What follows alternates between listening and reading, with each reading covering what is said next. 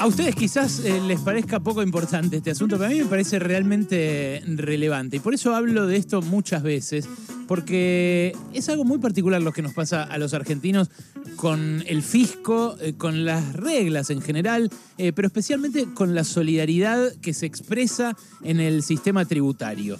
Eh, hay eh, otros países donde los magnates, los millonarios, eh, ya han hecho esto que se puso de moda entre nuestros magnates en estos últimos años. Pero en sus países es una vergüenza. Fue leído, por ejemplo, como una vergüenza cuando Gerard Depardieu renunció a la ciudadanía francesa para hacerse ciudadano ruso y pagar menos impuestos.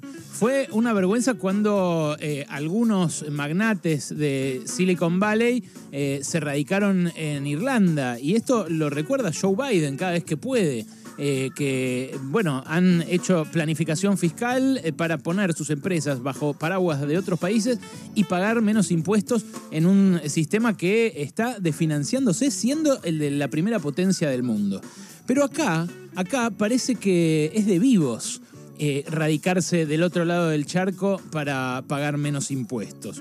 Esto es algo que eh, en estos últimos años ha hecho mucha gente. Eh, lo ha hecho Marcos Galperín, por ejemplo, el dueño de Mercado Libre. Lo ha hecho Gustavo Grocopatel, sindicado como el rey de la soja en Argentina durante mucho tiempo. Un hombre con el que nosotros hemos hablado acá, hemos discutido mil veces y con quien yo además tengo una relación eh, pero que a la vez le he planteado esto eh, más de una vez eh, como con, todo lo que me parece que significa renunciar uno a la ciudadanía de un país. Es ciudadanía tributaria, pero es ciudadanía al fin. Lo hizo también Manuel Antelo, lo hizo Manuel Antelo era el presidente de Renault en una época, después tuvo concesionarias, es uno de los tipos más ricos de la Argentina. Lo hizo Eduardo Costantini, el desarrollador de Nordelta, casado hace muy poquito, muy felizmente, con Elina, eh, recordarán porque fue tapa de todas las revistas del corazón.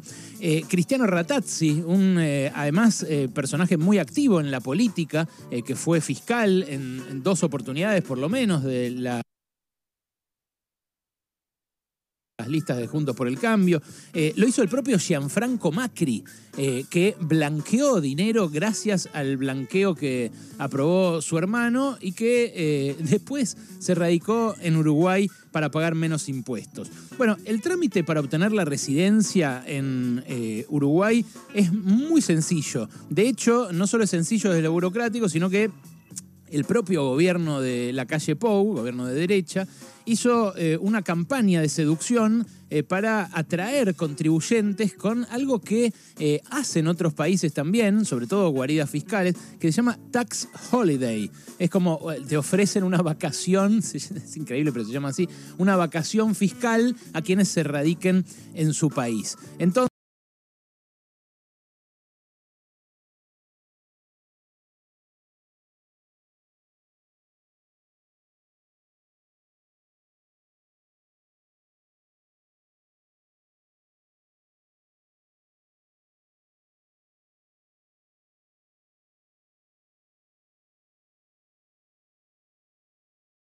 que es 7%.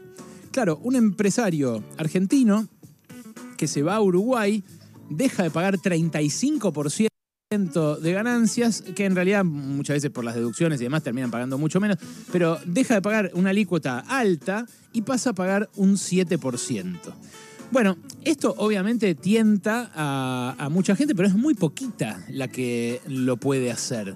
Eh, y hasta ahí uno diría, bueno, sí, qué sé yo, a mí me parece mal, a mí me parece injusto, me parece incluso antidemocrático que alguien que es fiscal de una lista de un partido pierda su partido en las elecciones y entonces se vaya a, tributar a otro país. Pero bueno, hasta ahí uno diría, bueno, eh, son las reglas, lo hacen, es su plata, pueden irse y qué sé yo, en todo caso se lo reprocharán sus compatriotas o no. Pero de lo que me enteré esta semana es de que encima hay una lista de por lo menos 100 personas, un poquito más de 100 personas, que no sé si incluye a estos que mencioné ahora porque es secreto fiscal, eh, pero hay una lista de más de 100 personas que está siendo eh, intimada por inspectores del sector grandes contribuyentes nacionales de la FIP porque se radicó fiscalmente en Uruguay pero no cumple con los requisitos y ni siquiera pasa el tiempo que hace falta pasar en Uruguay para que te consideren uruguayo en términos tributarios.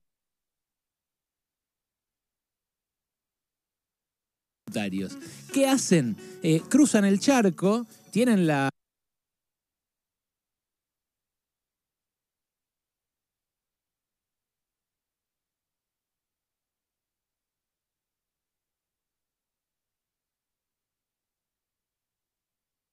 residencia fiscal en Uruguay, pasan unas poquitas horas ahí y después se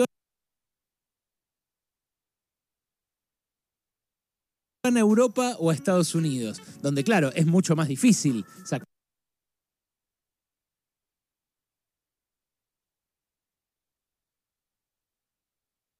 la residencia fiscal y además se pagan más impuestos que en Uruguay que ofrece esta vacación impositiva con alícuotas tan bajas. Bueno, le empezaron a llegar eh, intimaciones a los que, por ejemplo, fingieron eh, vivir en Uruguay porque se afiliaron a clubes, se asociaron a clubes, se eh, sacaron una prepaga, eh, compraron una vivienda. Es decir, intentaron dar la imagen de que su centro de interés es vital se mudó al país vecino.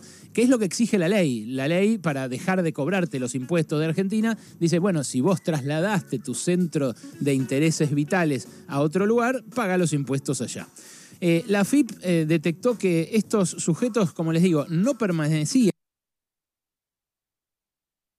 en Uruguay y que en algunos casos eh, armaban una puesta en escena de haber recompuesto su vida social allí. Pero pasaban el grueso de su tiempo o haciendo turismo o viviendo en propiedades que tenían en otros países más ricos donde se pagan más impuestos o volvían a la Argentina donde, claro, mantienen a buena parte de sus familias, a sus amigos y donde sus hijos, en muchas ocasiones, eh, tienen su vida de estudios hecha. Porque Argentina, como descubrieron eh, muchos eh, grandes millonarios desde hace mucho tiempo, es un lindo lugar para vivir. Argentina, para algunos, se está convirtiendo en un país dormitorio. Pero claro, eh, el país dormitorio además lo quieren pagar eh, mucho menos de lo que vale. Quieren eh, pagar ese dormitorio a un precio de ganga, como el que le están ofreciendo pagar en Uruguay.